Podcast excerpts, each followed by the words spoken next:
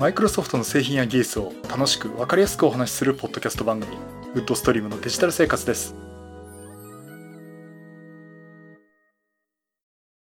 第581回目の配信になります。お届けしますのは木沢です。よろしくお願いします。はい今週もお聞きいただきありがとうございます。この配信はクラウドファンディングキャンファイヤーのコミュニティにより皆様のご支援をいただいて配信しております。今回も安成さん、ホワイトカラーさん、鶴村さんはじめ合計10名の方にご支援をいただいております。ありがとうございます。ご支援の内容に関しましては、この番組ウェブサイト、windows-podcast.com でご案内しております。もしご協力いただけるでしたらよろしくお願いします。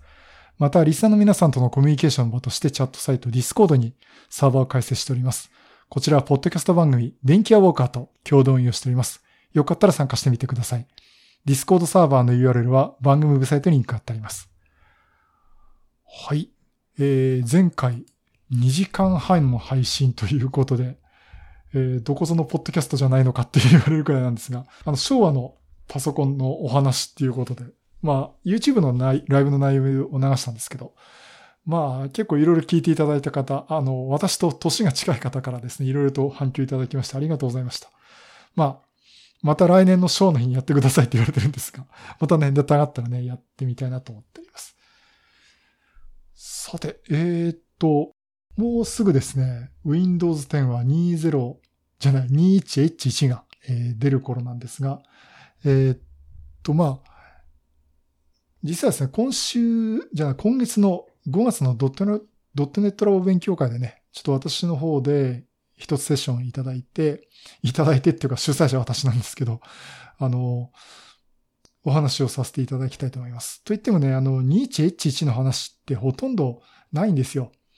Windows Hello でね、マルチカメラ対応、いや、こ以上って感じになっちゃってる状況なんですが、まあちょっとそれだけじゃね、面白くないと思うんで、まあインサイダープレビュー含めた、今 Windows 10のインサイダープレビュー、こういうのが出てますよっていうことをね、ちょっと紹介するようなお話をしたいなと思っています。多分その前に、えー、いろいろ書き集めたネタをこの番組で喋っちゃうかなと思うんですけどね。まあちょっとあの、スライドを使った説明もあるし、この音声での、え説明もあるかと思いますので、よかったら、あの、勉強会の方ね、参加いただければなと思っております。まあ、あと番組の方でもね、聞いていただければなと思っております。さて、えー、っと、今週のお話はですね、えー、っとですね、あの、久々に Linux の話をしたいと思います。もちろん、ただの Linux じゃなくて、仮想マシンで Linux を動かしたという話をしたいと思います。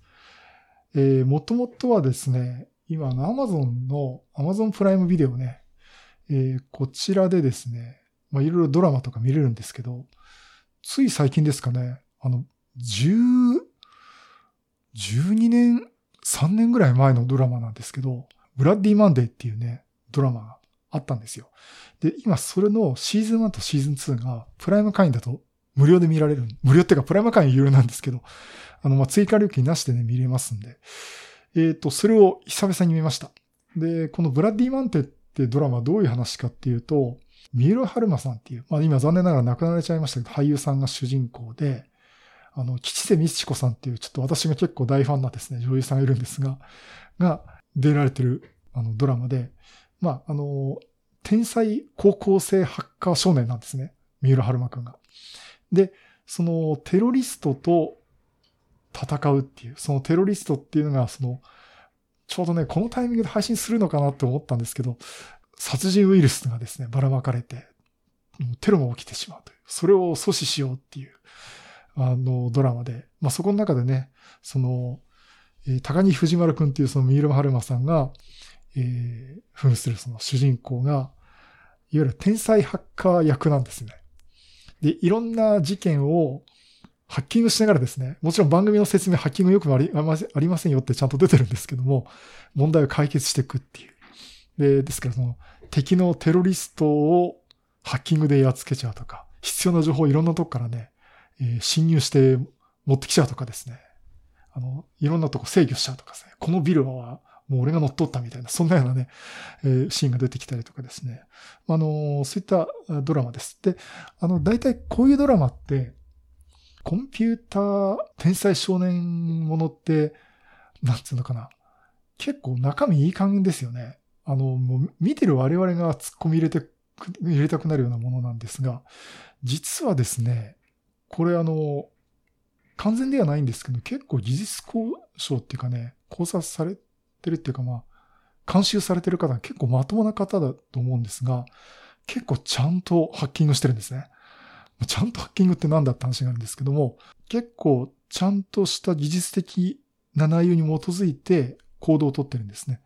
あの、ですから画面に出てくるキーボードパカパカパカってって画面に出てきてっていうやつって、これはこうやってるんだっていうのがね、結構現実的に近いところに書かれてるんですね。まあ、細かいとこ言うとそうじゃないっていうと、いや、そんなバカなとかね、言うとこあるんですけども、まあそこはドラマのね、演出の関係だと思うんですけど。まああの、そういったところがあって結構ですね、当時からこれ面白いなと思ってたんですね。で、あの、CNET Japan 読者ブログで、石森さんっていう方がですね、当時高校生だったんですけど、2008年の段階で高校生なんで、今、えっ、ー、と、ゲヒルンという会社をやられてて、あの、特務機関ネルフって、あの、災害情報とか流すツイッターのアカウントやられてますね。それもやられてる方なんですが、その当時彼がその、高校生の時、シネットジャパンのブログを書いてた時にですね、ちなみに私もそのシネットジャパンのブログ書いてた時期があります。読者ブログで。で、その時に、ブラッディマンデーの考察ってことで、ドラマに出てきたこのコマンドはこういう意味ですってことをきちんと解説してるっていうシーンがあるんですね。あ、シーンがあってそういうブログがあるんですね。今でもそれ見られます。あ、そうだ。じゃあ、あとじゃあツイッターで、ハッシュタグウッドストリームのデジタル生活で、これ後でツイッターのリンク流し、あ、ツイッター、そのブログのリンクお送りします。で、私もこれ見てて、あ、なるほどっていうところ結構ありましたね。まあ、その中で、まあ、改めて今回も見てても、ああ、すごいよくできてるの面白いなっていうのがあるんですね。で、その中でね、やっぱりね、Python って言語を使ってやったりとかですね、まあ、普通に Linux 系のね、あの、シェル叩いて、えー、いろんな操作をしたりとかしてるんですけども、あそれ見ててね、やっぱコマンドラインパカパカ打つのかっこいいなと。で、そこで、そこから本題に行くんですけども、ちょっともう一回 Linux と Python をいじってみたくなったっていうことで、あの、ちょっと入れてみました という話です。で、Python そのものはですね、結構前から私、あの、ちょこちょこいじってたんですね。うん、あの、一番使ってたのが C シャープなんですけど、最近全然プログラム組まなくなったっていう感じがあったんですけども、面白い書籍で、退屈なことは Python にやらせようっていうね、まあ今で言うとこの RP ですね、の、この Python を使って Excel とかいろんな言語と、あの、ツールとかを自動操作してしまおうっていう本があるんですよ。オラリーから出てるんですけどね。これ結構あの、本屋さん行くとですね、平積みにしておいてあります。大ヒットな書籍ですね。で、確かにこれはすごく私も仕事で役に立ちました。で、あの、まあ、そんなとこもあって、この Python を結構いじってた時期があるんですよ。で、改めていじろうとしたらね、結構あの忘れてるとこがあったんで、まあ、ここはもう一回ちょっと勉強しようかなというとこで、え、勉強することにしました。で、まあ、勉強するんだったら、ね、普通考えればそのビジュアルスタジオコードへ入れて、うん、まあ Python のね、今3.9.4。あ、なんか3.9.5が出ましたよね。うん。あの、というのを入れて Windows で普通にやればいいんですけども、なんかコマンドラインでパカパカしてなと。いや、じゃあ Mac 使えよって話もあると思うんですが、なんとか、じゃあちょっとついでに Linux 入れちゃおうかなと。えー、っと、実際ちょっとあの仕事でも Linux 私使ってたりするんで、実はですね、OS の操作から言うとですね、結構 Linux も得意だったりするんですよね。うん。で、あの、ただ使ってる Linux が古かったっていうのもあるんで、じゃあちょっと最新の Linux をね、ディストリビューションを入れてみようとか思いまして。で、あの、ちょっと入れてみました。それと同時に Windows サブシステム for Linux もね、もう一回試してみてっていうことをやってみました。で、そういう話でね、あの、今回ね、何を言ったかっていうと、Windows 10のクライアント Hyper-V という仮想環境、Hyper-V でですね、えっ、と、まあ私のマシン、Core i5-9400F っていう第9世代の Core 5で、えー、メモリーが 32GB 積んでるんですね。で、32GB 積んでるんですけど、結構ダヴィンチリゾルブ使って、やっとこう使ってるかなっていうところもまあ、あとはライトルームとかね、使ってるかなっていうところで、結構ね、メモリーを持て余してるんで、あの、ハイパー V でね、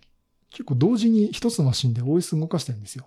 で、今何動かしてるかっていうと、Windows 10のインサイダープレビュー。えー、っと、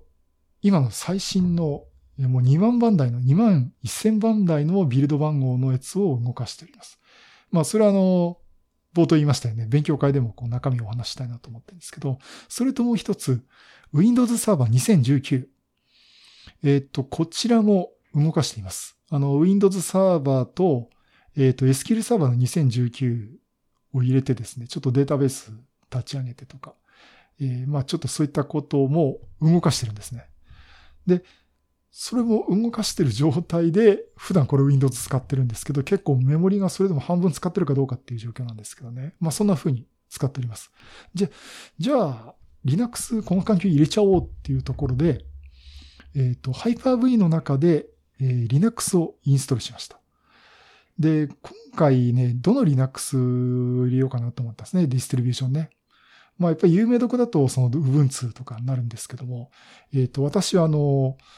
いろいろと好みがあると思うんですが、レッドハット系が好きでですね。うん。あの、RPM って私嫌いだって人結構いるんですけども、ああいったパッケージ管理ができるっていう。まあ他にもいろんなあの、Ubuntu も、デビアンとかもそうなんですけど、まあパッケージ管理、いろいろあるんですけどね。なんか、なんとなく好みでレッドハットかなっていうところもあってですね。まああと仕事でもちょっとレッドハット系をいじったことがあるんですよ。うん。あの、昔の話しちゃうとね、スラックウェアなんですけど、スラックウェアなんかバージョン1で FMタウンズで動かしてたってことがありますけど、まあちょっとまたそれは、平成の話になってしまうんで、また別途の機会を設けてお話したいと思うんですけども、まあ、あのー、そんなとこで、レッドハット系をやってみようか。やっぱりレッドハットから行こうかと。他にもいろいろ試したいんですけどね。えー、というとこで、えー、入れました。で、実際ですね、レッドハットそのものは、これ優勝ライセンス品なんですね。うん、ただ、これ、レッドハットは、あの、ユーザー登録するとですね、優勝ライセンスが一応評価用としてワンライセンス使えるんですね。で、あと、その後情報を見ると、開発者ライセンスっていうのを登録すると、16ライセンスまで使えるって書いてあるんですね。あの、聞いたらそういう記事を書かれてる方がいて、結構その記事見ながらね、レッドハットの方行ったらですね、なんか知らないけど、私、1ライセンスも許可されてなくて、サブスクリプションでね。で、開発者ライセンスを申し込む画面があるはずなんですけど、ちょっとそれも見えてなくて、えー、結局、レッドハットは、えっ、ー、と、断念しました。あの、別に、レッドハットじゃいけないってわけじゃなくてですね。で、えー、出てきたのは、セント OS です。で、これ、セント OS というフリーの、えー、Linux のディストリビューションですね。今回これを入れました。で、これあの、セント OS っていうのは、レッドハット系の互換のディストリビューションなんですよね。で、ですからまあ実際使う分にはもうレッドハットとほとんど変わらないです。で、あの、要は、レッドハットはちゃんとサポートがあるかとかね、優勝でサブスクリプションしてね、あの、お金払ってやるっていう方法があって、まああれでビジネスをしてるわけなんですけども、えっ、ー、と、あくまでもセント OS っていうのはもう自分で面倒見るっていうもので、まあその代わりまあフリーで使えるっていうことになってます。で、セント OS ね、7まで使ってたんですけど、8以降手出してなかったんですよ。今、セント OS 最新版はセント OS8 です。で、セント OS8 をさあダウンロードしようって言ったらですね、あの、去年の12月にセント OS プロジェクトを終了しますっていうのが出てしまったんですね。で、今どうしてるかっていうと、セント OS8 っていうセント OS のプロジェクトが、まだ最終版としてですね、8まで出てて、それともう一つ、セント OS ストリームというプロジェクトがあって、そっちに移行しますということで、一応セント OS という名前残って、セント OS ストリームってね、今後移行することになりました。で、セント OS の8って言ってるのが2021年12月31日でサポート終了。だから今年いっぱいでサポート終了なんですが、セント OS ストリームについてはずっとまだ継続されるということになります。まあそういうことでね、あのー、今回は、まあ別にセント OS8 を年末まで使うっていうのもいいんですけども、まあせっかくだからいろいろやってみようかということで、セント OS ストリームの方のセント OS8 バージョン8をね、入れました。で、一方ですね、これ、セント OS 以外にですね、えっ、ー、と、これ、アルマ Linux っていうんですかね。あの、レッドハット互換の、やっぱりディストリビューションということで、こういったプロジェクトも、えー、出ています。で、こちらの方も、あの、選択肢の一つじゃないかっていうのもあるんですけどね。これもその、レッドハット互換のオープンソースの、えー、プロジェクトですね。まあちょっとそれもね、まあ後々ちょっと見てみようかなと思ってますけど、とりあえず私はセント OS ストリームの方に入れてみました。で、あの、セント OS ストリームにして何が違うかっていうと、今、例えばバグとかが見つけた時にどんどん改善されてレッドハットに反映させたりしてるんですけど、ちょっとタイミングが違ってて、まあより今までより迅速にレッドハットへの対応とか、あの、ができるっていう話になっています。で、まあ、あの結構だからね、セント OS 自体は結構実験的な要素も含んでいるっていう状況なんですが、あくまでもレッドハット互換のフリーのディストリビューションになります。というので、えっ、ー、と、ハイパー V 入れました。で、やってるのはすごく簡単でですね、あの、セント OS の、セント OS ストリームのウェブサイトからセント OS8 の、えっ、ー、と、ISO イメージですね。それをダウンロードして、あとは Hyper-V の環境ですね。これ Windows 8のプロフェッショナルエディションの、えー、の方で、あの Windows の機能の追加っていうことで Hyper-V っていう仮想環境を、えー、有効にするとですね、あの、実際使えるようになります。えっとね、Windows 10のホームエディションは、えっと、これね、ハイパー V は動かせないと思ってたんですけど、どうもね、話聞いてると、そのハイパー V 自体を動かすことができるですね。プレイヤーとして使うことができるんだけど、仮想マシンを作ったりとか、ということはできないと言われています。ちょっと、私のフォームをね、いじってないんで、どうだったかなってあったんですけど、前、そんな話をしてたと、いや、木田さん、ホームでも、これメニュー出てきますよって言われたことがあってですね。まあ、あの、基本的にただそこまで使うんだったら Windows 8はプロにした方がいいかなと思うんですけどね。えー、ということで、まあ一応今回 Windows 8、あ、Windows 10 Pro の話をしますけど、Windows 10 Pro の、えー、クライアント Hyper-V っていうね、まあ、あの、Hyper-V そのものは Windows サーバーに載ってるものなんですが、えー、Windows 8の方からですね、クライアントの Hyper-V 機能ってことで、クライアント版の Windows にも実装されています。まあ、ですから、まあ、今言いましたよね。私のマシンでは Windows 10の中で Windows 10 Insider Preview も動いてるし、Windows Server 2019も動いてるということになります。で、あの、昔ね、これにね、Linux 入れるとですね、結構相性が悪いとかいうのがあって、インストールしたんだけど GUI の画面が出てこないとかね。えー、そういうのが結構あったんです。だから画面が出てくる出てこないは結構鬼門だったんですけども、さすがに最近の Linux ディストリビューション違っててですね、まあよくできてまして。あの、セント OS 起動して、えちゃんと GUI の画面が出てきてですね、まあそれでインストールをして、その後も GUI の画面が使えます。ということでね、あの、何の不自由もなく、今 Linux が普通に私の Windows マシンの中でもう一丁動いてます。あんまりこう言うとね、木田さんなんか仮想マシンでいろいろ動かすの好きですねって言われそうなんですけど。まあなかなかこれも興味あるんでね。うん、ただちょっといろいろ勉強していかなきゃいけないかなと私も思ってましてやっております。で、あの、一つ言えるのは、フルスクリーンで使えないんですよ。デフォルトの状態だと。えっと、今実際稼働させるとですね、1366×768 ドットのウィンドウでしかちょっと開けない状態になっています。で、これ、実は Ubuntu でも Linux、他のディストリビューションの Linux でもみんなそうなんですね。あの、Windows 以外だとそうなっちゃうんですよ。で、えっと、これはですね、あの、ちゃんと対応できてまして、これ Microsoft の方からですね、Linux VM Tools っていうのが、Linux 用のプログラムとして提供されてて、それをまずゲスト OS の Linux 上で動かして、かつ Hyper-V の設定自体も変えて動かすと、フルスクリーンで Linux が、GUI の画面が使えるようになります。えっ、ー、と、ちょっとまだ私はそこまでやってないんで、ちょっとこの配信終わった後ね、ちょっとゆっくりやってみようかなと思ってるんですけども。えっ、ー、と、ということでね、今 Linux が普通に使えるようになりました。ということで、あの、結構、えっ、と、サーバー立ち上げてみたりとかね。まあ、とりあえずお約束制で SSH で入れるのを確認したりとか、えー、ということをやっています。どっちかっていうと、そう GUI で使うにしても、だいたいコンソール開いちゃうんでね。いわゆる Windows で言えばコマンドプロンプトですよね。それ開いたコマンド打つってことがほとんどなんで。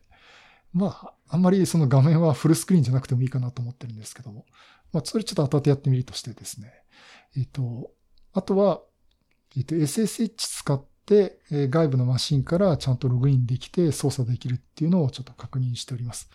で、大体こういう時って、まあ、SSH 使うんで、テラタームですよね。で、テラタームを、え入れて使おうかなと思っているんですが、ちょっと実はまだ入れてないです。っていうのは、あの、マクロ使いたい場合はね、テラターム使っ、インストールしてもらった方がいいんですけども、えっと、普通の状態でですね、使えるんですね。昔あの Windows って SSH のクライアントなかったんですよ。つまりコマンドプロンプト開いて SSH ってコマンド打ってもですね、そんなコマンドなくてコマンドまたはファイル名が違いますって最近言うのかな。なんかそんな風に出てくるんですけども、あの、Windows 10のね、どっかのバージョンからですね、SSH のコマンドが標準でサポートされてるんですね。だから、あの、何にもしなくてもですね、コマンドプロンプト立ち上げてとか、パワーシェル立ち上げたりとかですね、そんなことするだけで、SSH のアカウント名アットマーク、Linux のサーバーのマシンの IP アドレスって入れただけで、えー、SSH で普通にログインできてコマンドとか打ち打てたりします。まあ、そんなとこで使っております。で、えー、これをね、もちろん MacBook Pro でも入れて、まあね、MacBook Pro これ Unix ですからね。コマン、コンソール立ち上げて、もうその段階でもう Unix なんですけど、そこでさらに、えー、Linux に入っていじってるってことも、えー、確認できまして。まあ、あとは実際そのパッケージアップデートしたりインストールしたりとかね。えー、ちょっと久々に Linux をいじって、で、いじろうと思ってた方面の Python も、えっ、ー、と、パッケージのインストールで、えー、Python の、えっ、と、3.9.2かな Linux、あの、セント OS のディストリビューションで配られてるやつだね。え、そっちを今インストールしました。ついこの前私がアップデートをした Windows 版は3.9.4。えっ、と、Mac の方も Python は3.9.4にしてますけど。で、CentOS っていうか Linux 版の CentOS のディストリビューションとしてパッケージとして配られてるのが今のところ3.9.2ですけど、まあ、そのうちちょっとまた確認、あの、アップデートできたらですね、アップデートされると思いますまあ、それそれでそのタイミングで入れたいなと思っています。まあ、そういうことで、まだ Mac でも使えるんですけども、Windows マシンでも、この段階で、えー、コマンドプロンプトで SSH コマンドで普通にログインできます。ただですね、あの、パワーシェルのシェル立ち上げて、SSH コマンド入れて、えー、っと、実行させたらですね、ログインしたらですね、日本語文字が豆腐になっちゃうんですよね。ちゃんと表示されないんですよ。まあ、文字コードの絡みはななんですけども。うん、どうしようかなと思ってる時に、ふっと思ったんですね。あ、そういえば、Windows ターミナル使うかというとこで、えっ、ー、と、Windows ターミナルを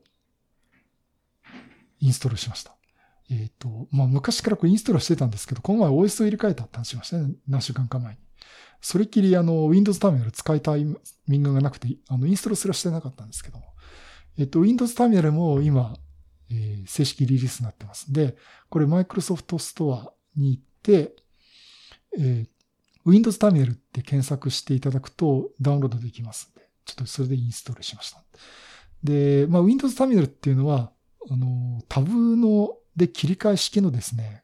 コンソールなんですね。パワーシェルが表示になってるんですが、パワーシェルだったり、DOS のコマンドプロンプトだったり、あとは、えー、これ Windows Subsystem for Linux 2を入れた段階だと Ubuntu ま私も入れてるんですけど、そうなると Ubuntu も選べるんですね。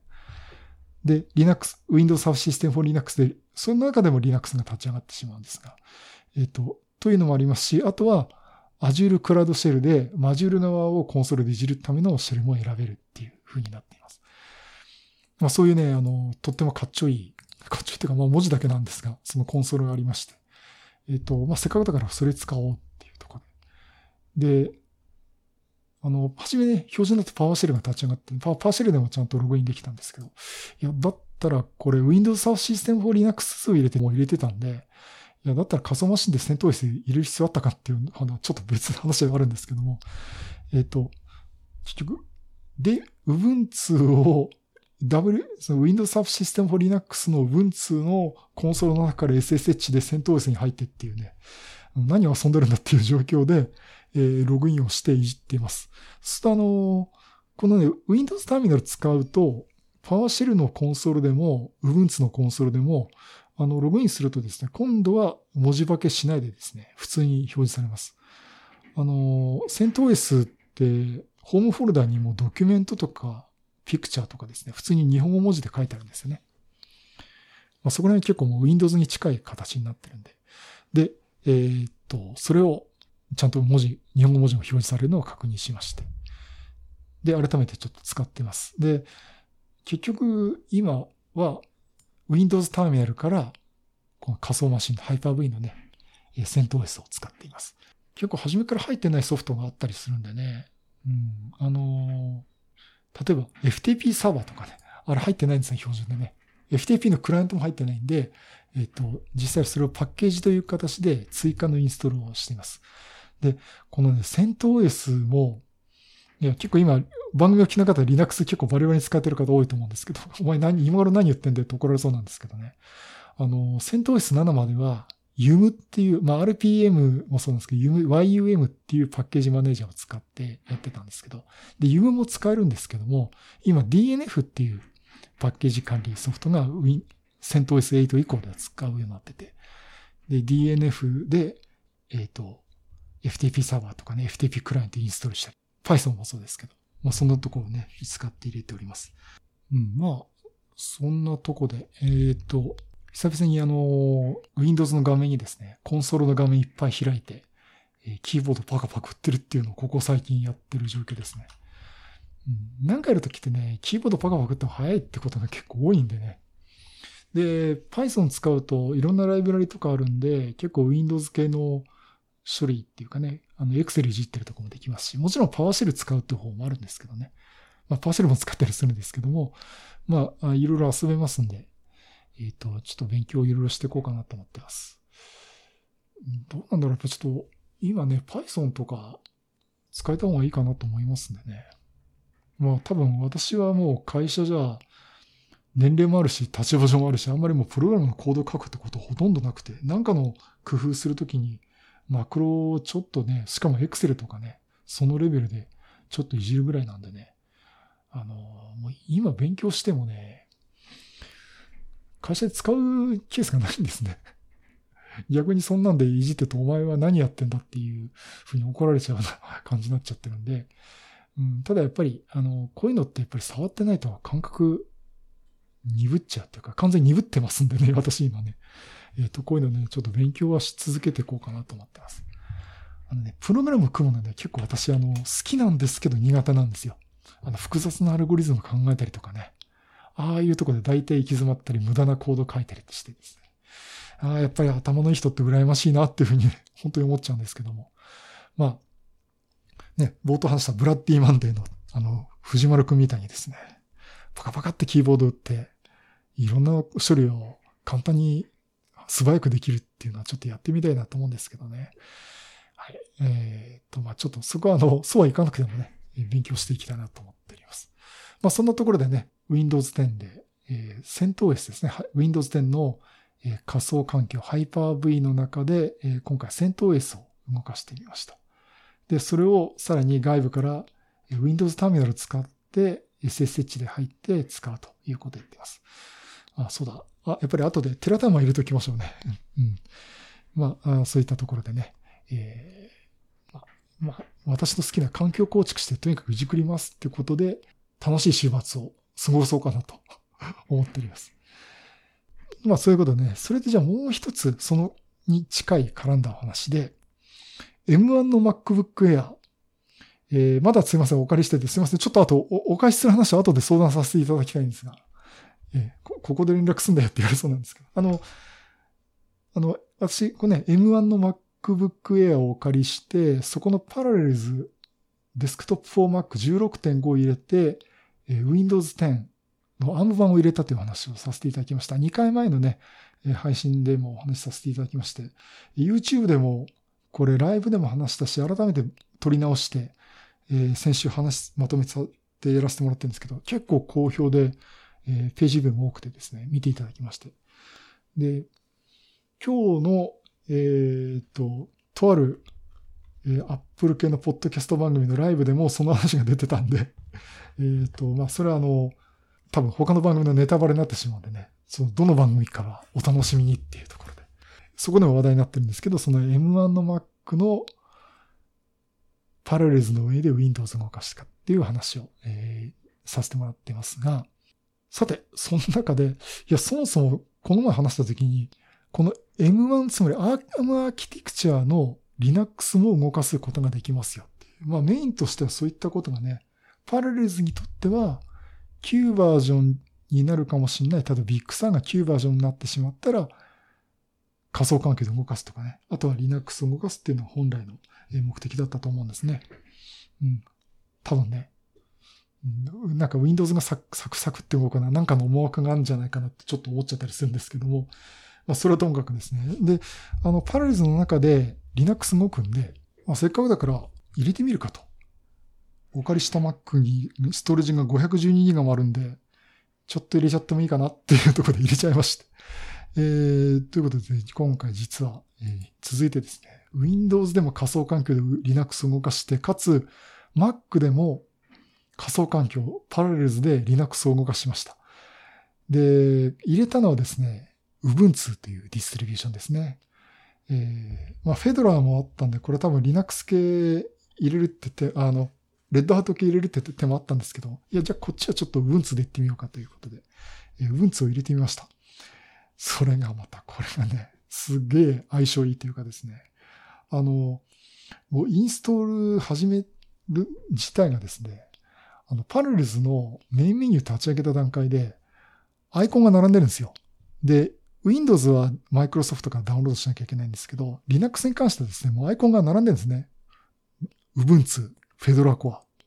あと仮 Linux とか書いてるんですけど。え、じゃあこれね、この Ubuntu でボタンを押すとどうなってポチッと押すと、Ubuntu の ARM64 版のディストリビューションをパラレルズがダウンロードして、インストール始めてくれるんですね。もう、え、例楽なんですね。うん、さすがだなと思いましたけど。まあ、そんなところで見てて、ダウンロードしながらインストールをして、えー、っと、割と早かったですね。本当あの、ね、何ギガバイトっていう容量のファイルを落としてるはずなんですけど、えー、っと、結構サクサクいきまして、多分、今日のクラブハウスのライブ、ライブっていうか、いろいろみんなと話しながら、聞きながらですね、入れて多分10 20分ぐらいで入れちゃったかな。えー、というとこで、サクッと M1Mac で、えー、Linux が送りました。それがね、いきなりフル画面で出てきてね、あの、パフォーマンスの低下を一切感じさせないんで、なんていうのかな。あの、Mac がね、Ubuntu のマシンになってしまったっていう感じですね。まあ、そもそもコンソールで Linux のコマンド叩いてても、あの普通に Mac のコンソールあれ Unix ですからね、えー、大した変わんないなってとこあるんですけども、あれ見るとね、Ubuntu を入れたら、まあ、そのまんま、デスクトップの GUI でそのままフルスクリーンで使えますし、綺麗な画面で使えるんで、いや、もうそのまま Linux マシンになっちゃいましたね。MacBook Air が。いや、だからこれはあの、開発系のことでね、Linux を使いたいって方は、これはね、Mac、あの M1 の Mac すごくいいなと思います。あの、今のインテルの Mac でもね、もう当然パラレルでインテルの Linux 動かせばいいんですけども、まあ、あの、そんなところでね、ARM 版の Linux を使ってみたいなっていう方は、M1Mac 買ってパラレルズ買うといいかなと思います。もちろんあの、M1 のネイティブなんで、例えばあの、ビジュアルスタジオコードの Ubuntu 版をダウンロードしてきてインストールしたらですね、インストールできないんですね。アーキテクチャが違うって。いや、言われるま、いや、気づけよって言われそうなんですけど、確かにインテル版のコードはインストールできないんで。で、マイクロソフトは、確か M1 版、ARM アーキテクチャ版のビジュアルスタジオコード出してなかったと思うんですけど、ね、今私もちょっと調べきれてないんですけどね。まあそういうことがあったんですが、まあ、あの、それ以外はですね、あの、普通に Linux として使えます。あの、ついつい面白くてね、あの、いじってたんですけど。まあ、そんなこともできますんでね。あの、まあ、こちらデビアン系のね、ディストリビューションで遊べますんで。まあ、あの、Linux を仮想マシンで動かすっていうのはもう Windows でもできるし、Mac もできるし、M1Mac だと結構快適っていう感じがしますんで、あの、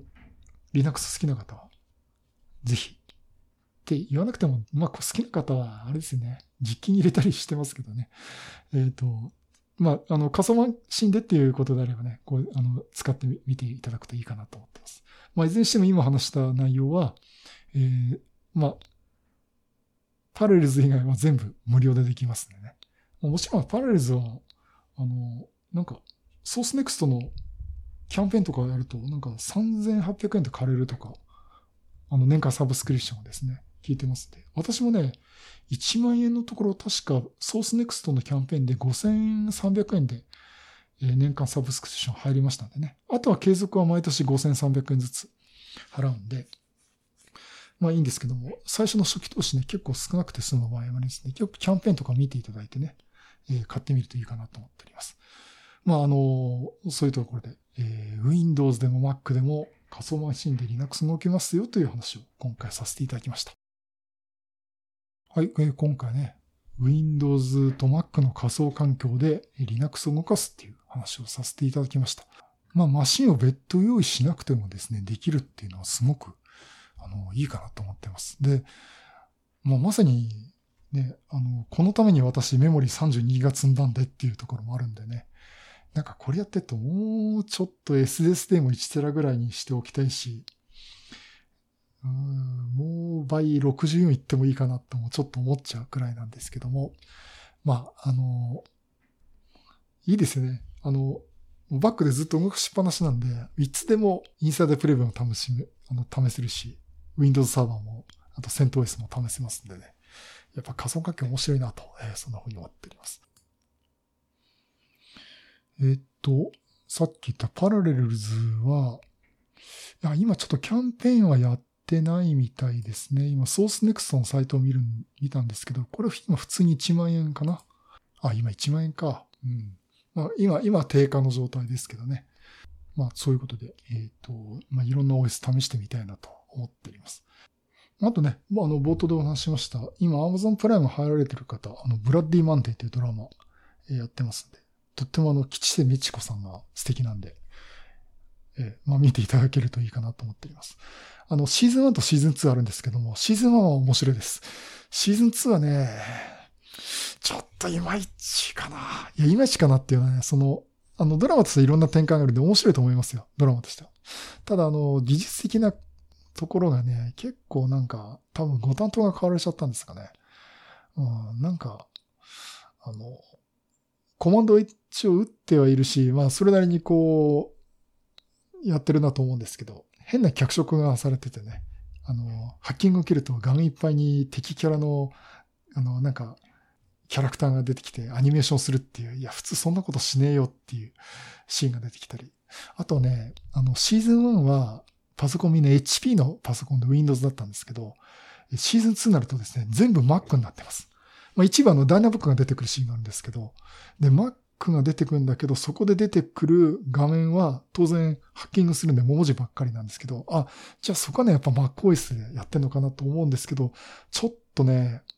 どうも Windows の画面が出てきて、コマンドプロンプトが出てきて、C コロン、円マーク Windows っていうディレクトリ名が出てきてね、それ Mac じゃねえだろっていう、そういう突っ込みどころもあるんですけども。